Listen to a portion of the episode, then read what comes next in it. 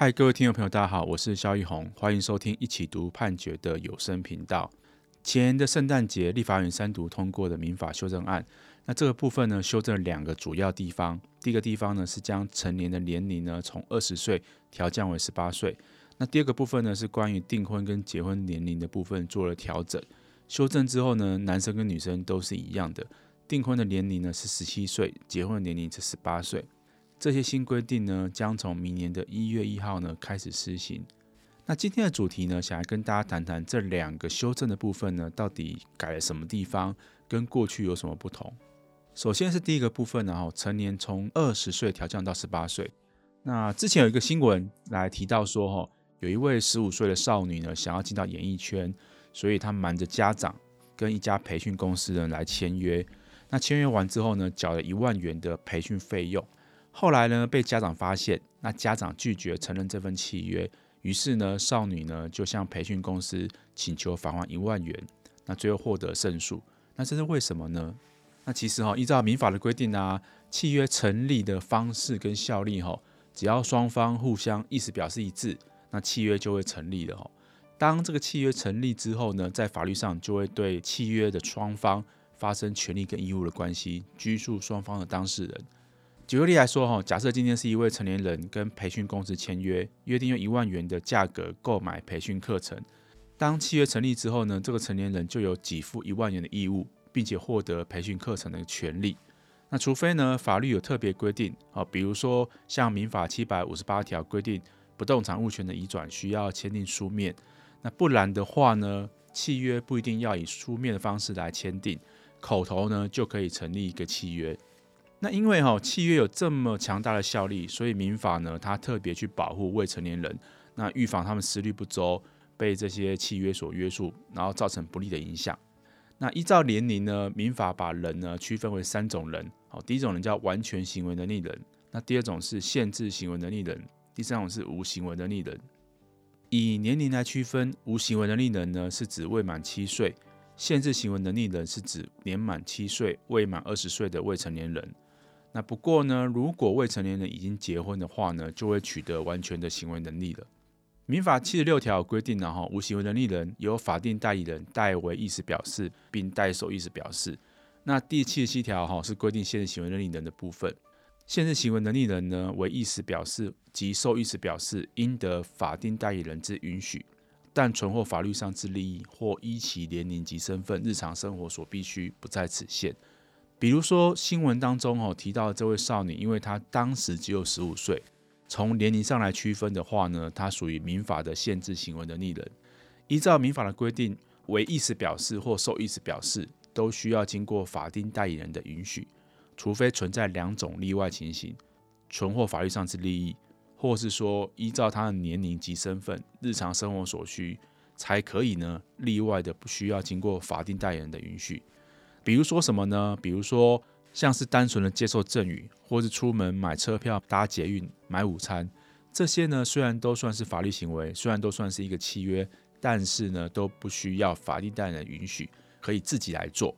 除此之外呢，就必须要法定代理人允许了。比如说前面提到的购买一万元的培训课程、三万元的语文课程，这些可能都无法被认为它是依照年龄跟身份的日常生活所必须。所以未成年人他们在签订契约的时候呢，必须要得到法定代理人的允许呢，才可以做。那如果说没有得到法定代理人的允许，签的契约效力会怎么样？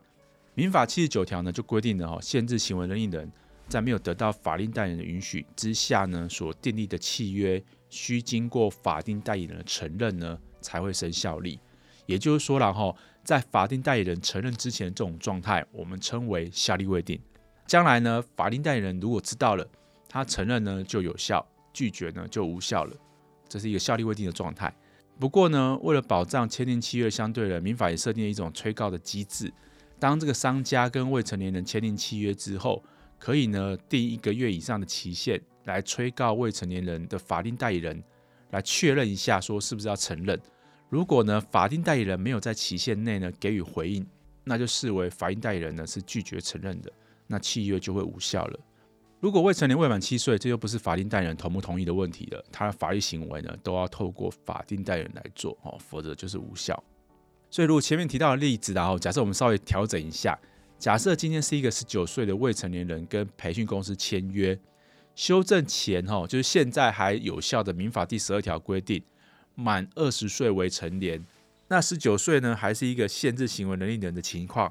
那除非我们刚刚提到的，除非是两种状态，就是存货法律上之利益，或依其年龄及身份、日常生活所必须之外呢，都要经过法定代理人的允许。那明年一月一号即将生效的民法呢，把成年的年龄从二十岁调降到十八岁，也就是说十九岁的年纪呢，可以自己签订契约，不需要经过法定代理人的允许就会生效，可以自己做主。调降成年的年龄呢，主要是为了考量哈，现在社会青年的身心状态。已经发展得很成熟了，那为了保护他们的权益呢，跟国际接轨，所以立法者认为哈，这个法定代理人可以提早一点退场，退居幕后，让年轻人呢做自己的主人，可以自己做决定。那除了民法哈有规定到成年跟未成年的相关规定之外哈，就除了在民法上面呢，成年人可以拥有完全的行为能力，可以自己缔约之外，还有许多法律的规定呢，也都跟成年与否呢是有关系的。举个例来说好了，在侵权行为发生的时候呢，如果是未成年人的侵权行为，依照民法第一百八十七条第一项的规定，在无行为能力或限制行为能力人，他们的法律责任呢，哈，就是他当他们对其他的权利呢造成侵害，比如说打球呢撞伤同学，在餐厅呢打破碗筷，那这些都算是一个侵权的一个行为，然后在民法规定，然后在未成年人行为时，哈，有识别能力时。由未成年人跟法定代理人呢连带负赔偿责任哦，也就是说，家长呢他其实是要对未成年人的一个侵权责任呢负连带赔偿责任的哈。但是呢，如果成年的年龄调降以后呢，家长因为孩子惹事的赔偿责任就会从原本的二十岁呢调降成为十八岁。当小孩子满十八岁之后，他就要自己负责，家长就不用再跟小孩呢连带赔偿了。好，这是第一个部分。那第二个部分呢，是开公司哈，当发起人也是要成年人才可以的。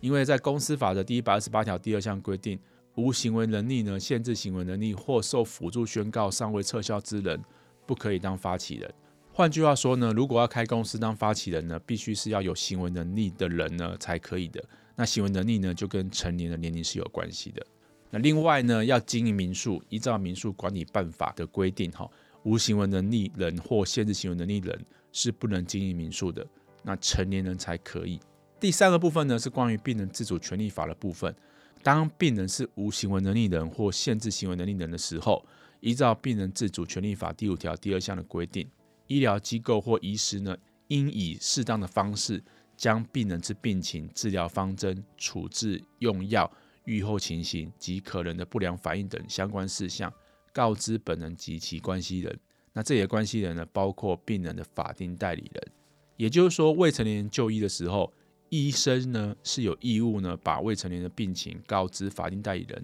但是病人是完全行为能力人的时候，成年人的时候呢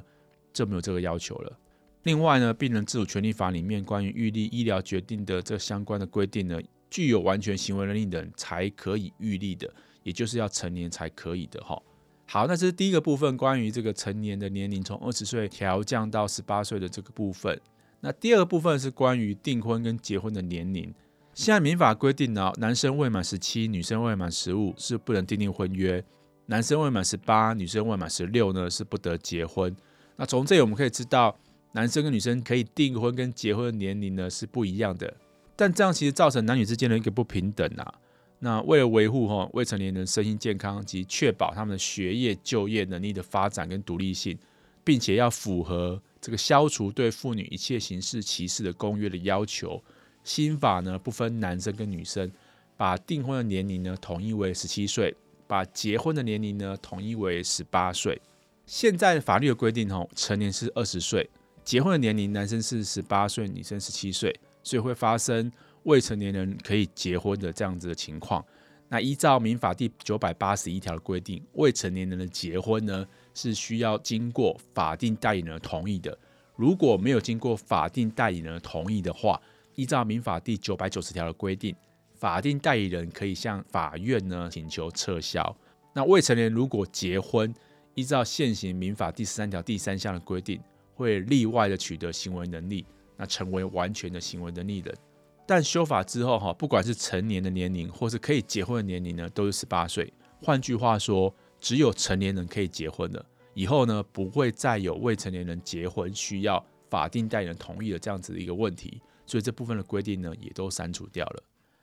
以上呢，就是这一集的全部内容。这里是一起读判决的有声频道，我是萧奕弘。欢迎你可以在收听平台留言区写下你的心得、感想或建议。那我们期待下一集见哦，拜拜。